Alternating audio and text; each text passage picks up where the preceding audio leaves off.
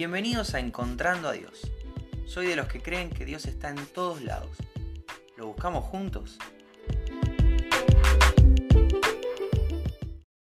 Hola, ¿cómo estás? Bienvenido, bienvenida al episodio de hoy de Encontrando a Dios. Hoy es 3 de diciembre y te quiero contar que me encuentro a Dios en un grupo pequeño de crecimiento. Hoy estuvimos participando de, una reunión y Estamos trabajando con un material excelente que es del pastor Miguel Núñez, que se llama Siervos para su Gloria. Y la idea es, eh, capítulo a capítulo, encuentro a encuentro, poder ir cada vez más creciendo en el Señor para ser la clase de siervos, la clase de, de servidores del Señor que Él quiere que seamos. Entonces, capítulo a capítulo va a ir abordando diferentes características que tienen que tener las personas que eligen seguir a Cristo, servir a Cristo. Y la hermana que estaba compartiendo la palabra decía que el Evangelio es anti-intuitivo, que la buena noticia de Dios no se puede llevar en piloto automático. Ok, sabemos que se cree en Cristo de una vez y para siempre. Bien, una vez que fuimos sellados por su sangre, somos salvos. Entonces no es que, tenga que creer en, en el Evangelio todos los días, pero sí necesito recordarme a mí mismo y a los que están alrededor mío esta buena noticia de Dios, esta esperanza que tengo en la sangre de Jesús. Porque si no, corro el riesgo de deslizarme, de desviarme, de perderme, de, de vivir la vida cristiana en piloto automático. Y esto sería algo terrible. Primera Corintios 10:12 dice, el que cree que está firme, tenga cuidado, no sea que caiga. Ok, tal vez, tal vez estás firme en el Señor. Tal vez estás experimentando el poder de Dios en tu vida a pleno. Estás creciendo como deberías crecer, eh, estás sirviendo como deberías servir, estás dando los pasos que tenés que dar. La advertencia es tener cuidado, no sea que te caigas. Que vengas bien no significa que sigas bien. Que estés firme hoy no significa que estés firme mañana. De hecho, vamos a la realidad diaria de cualquier ser humano. Que estés firme ahora no quiere decir que estés firme dentro de 20 minutos.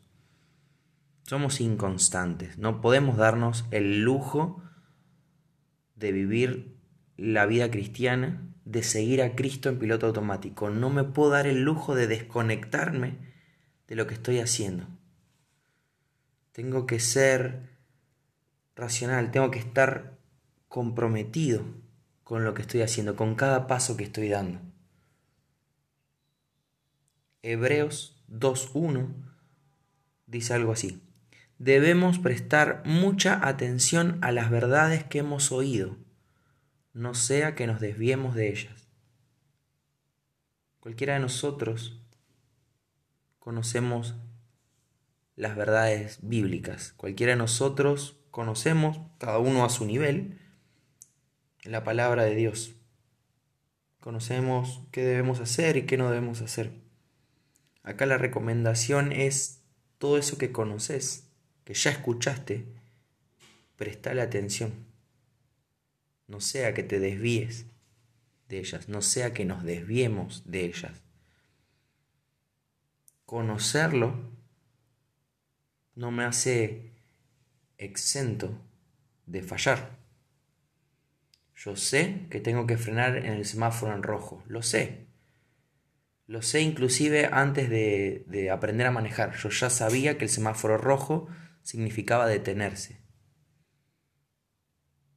Ahora, cuando el semáforo está en rojo, tengo siempre dos opciones. O paro o sigo. El auto no para solo. Yo tengo que hacer que pare. En la vida cristiana pasa lo mismo. Conocer lo que agrada al Señor no hace que yo agrade al Señor. Agrado al Señor no solo conociendo, sino aplicando este conocimiento a mi vida. Entonces no tiene que ver solamente con escuchar, tiene que ver con prestarle atención, tiene que ver con no querer desviarse, tiene que ver con mantenerse firme y no querer caer. Conocemos la fragilidad humana, sabemos lo fácil que nos sale a los seres humanos fallarle a Dios. Entonces tengo que vivir la vida cristiana a conciencia. Y en esto me encuentro a Dios.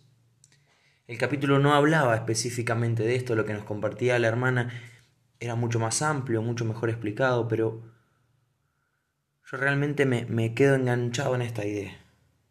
El Evangelio, la buena noticia de Dios, es anti-intuitiva. Este camino, esta vida cristiana, tiene que ser llevada a conciencia, dando cada paso hacia adelante a conciencia, para no caer y para no desviarme. Espero que esto te bendiga. Si Dios quiere, nos volvemos a encontrar mañana.